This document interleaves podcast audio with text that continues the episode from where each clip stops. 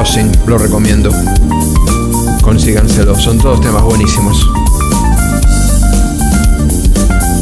Deodato Jarro.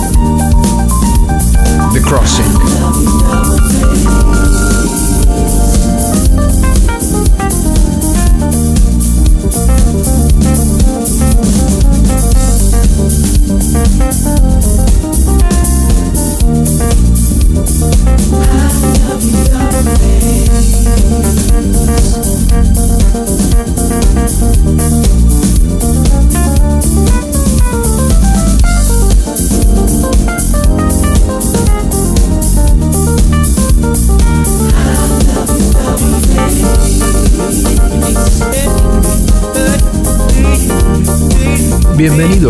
A la temporada 3, primer episodio de Jazz in Time.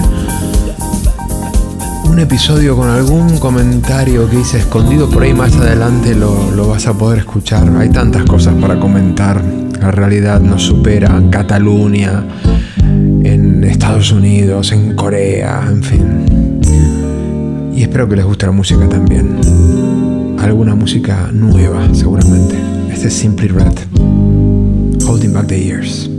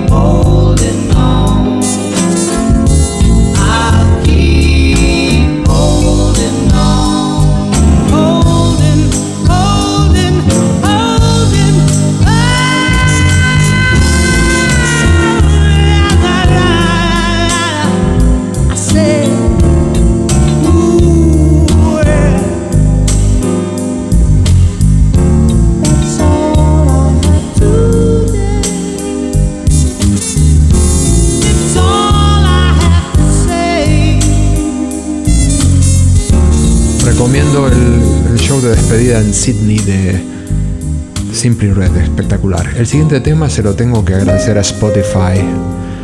Chante Khan se llama quien canta. Y para mí es un temazo. Nunca lo hubiera descubierto si no fuera por Spotify.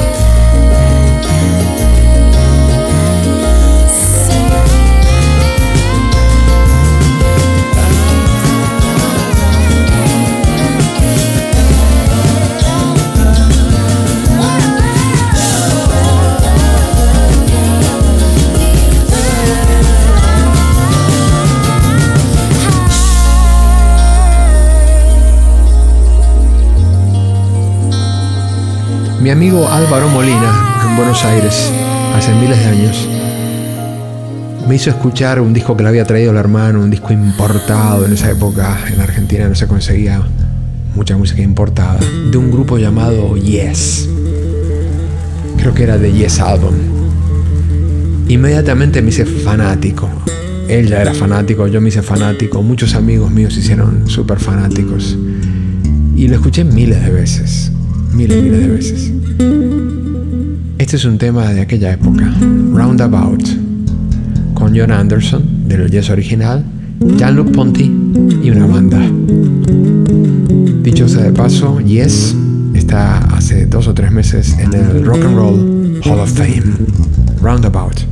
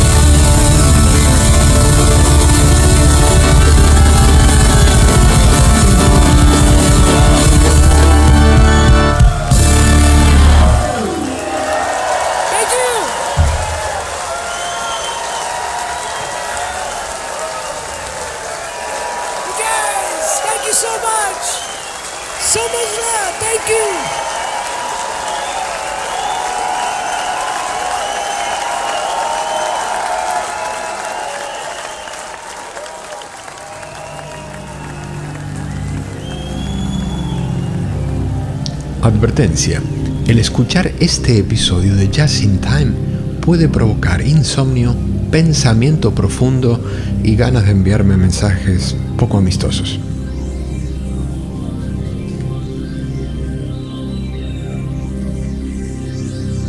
Imagínate que sos un trabajador del ferrocarril.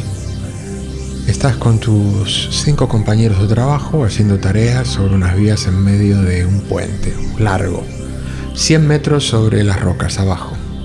Un día perfecto, apacible, salvo por el hecho de que un tren repleto de pasajeros viene hacia vos y tus compañeros a 100 kilómetros por hora y cuando te diste cuenta ya estás entrando en el puente, directo hacia ustedes.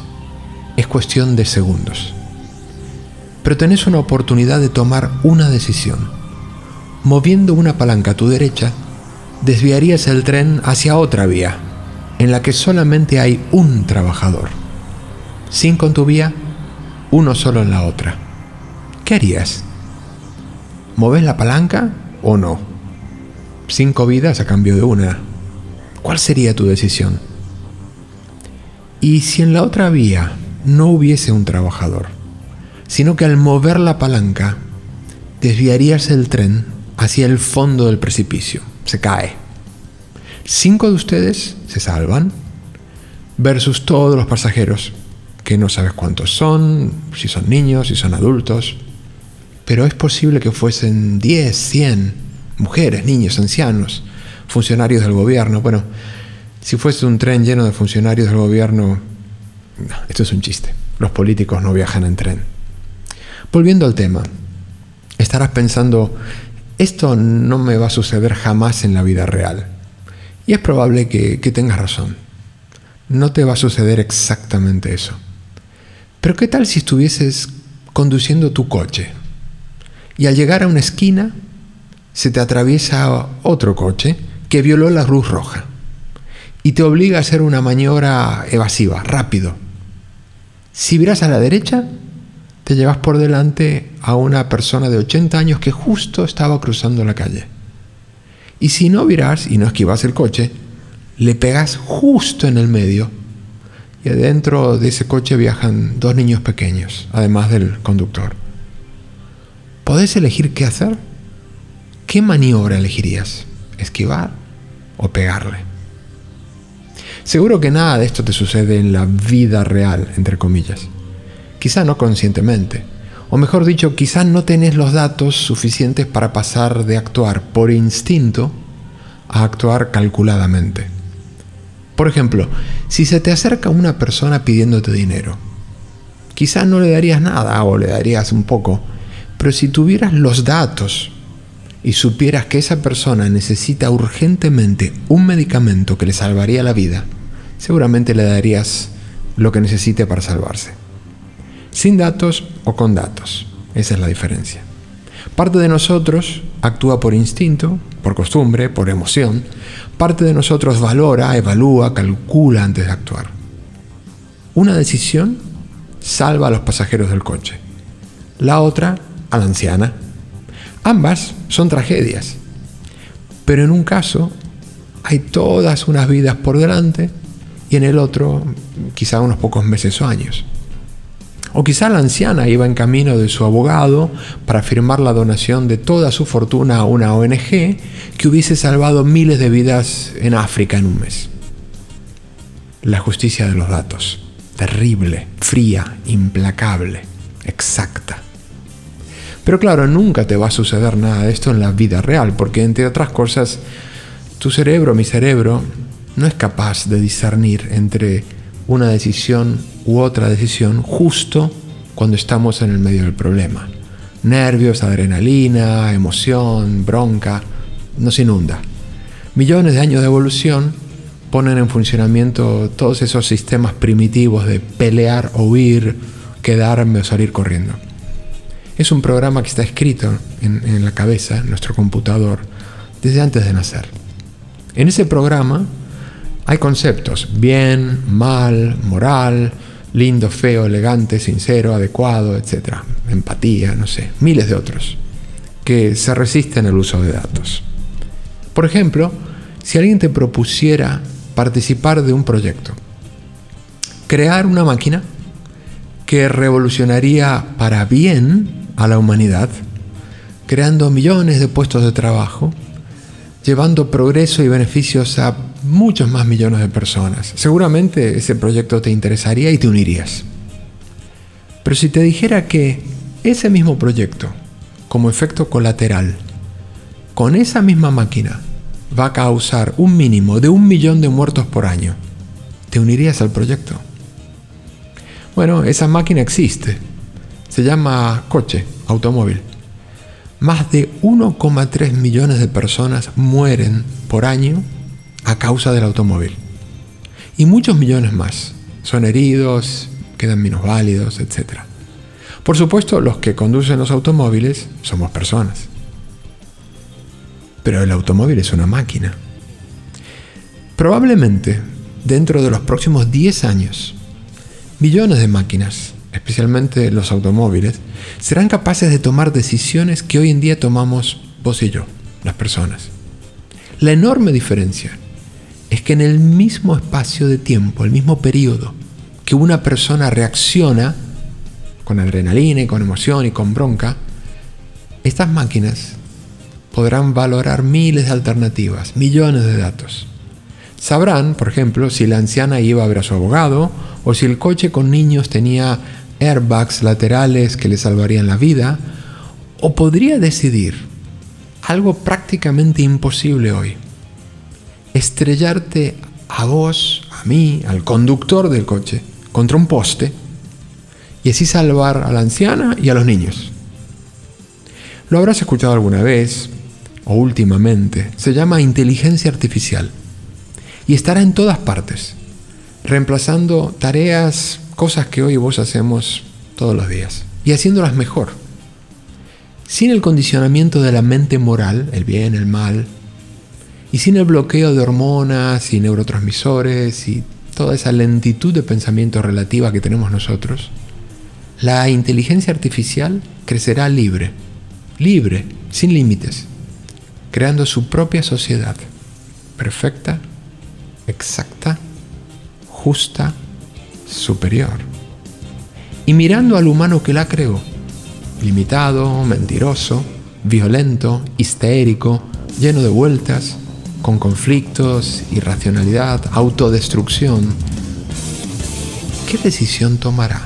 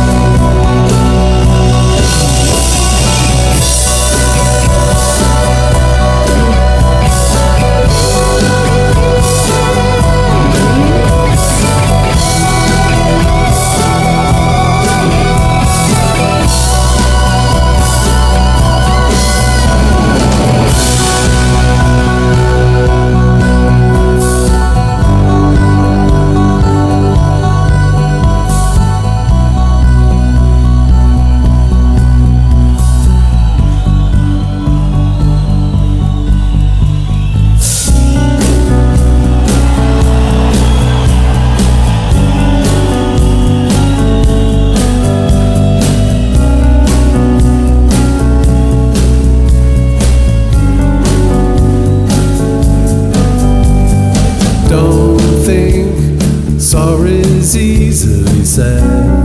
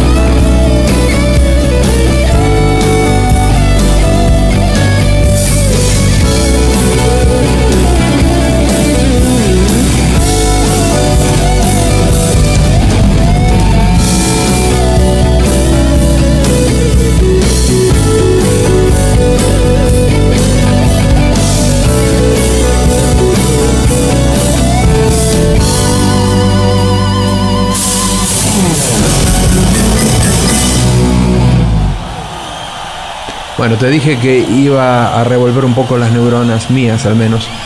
Em, ¿Qué dirá la inteligencia artificial de nosotros que la creamos dentro de 10 o 15 años? ¿Qué sé yo?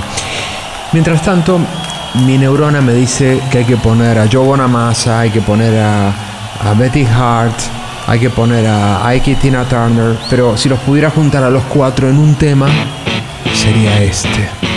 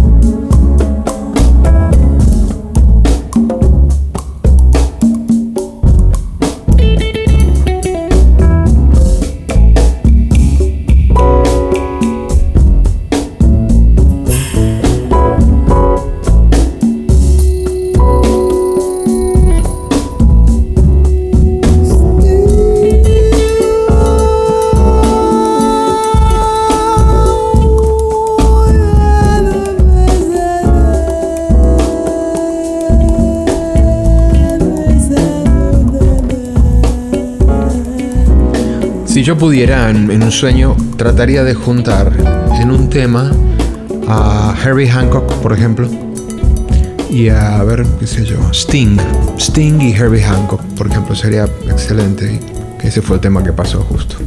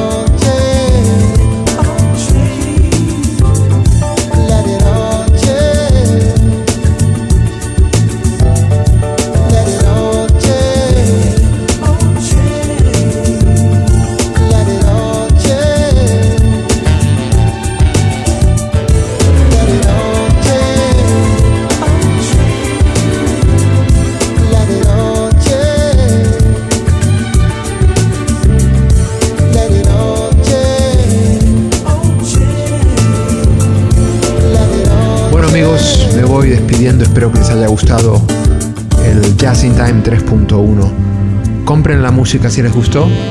Esto que pasó era Lighthouse Family, Let It All Change. Cómprenlo si les gusta, a me gustó. Es un tema un poquito comercial, pero todo es un poquito comercial. Los dejo con Deodato nuevamente. El tema que, si se acuerdan, cerraba la película con Peter Sellers desde el jardín. Así hablaba Zaratustra, es el original de Richard Strauss. Y esta es la versión Rhodes, piano eléctrico, funk. Y el mejor funk, yo creo. O ahí arriba.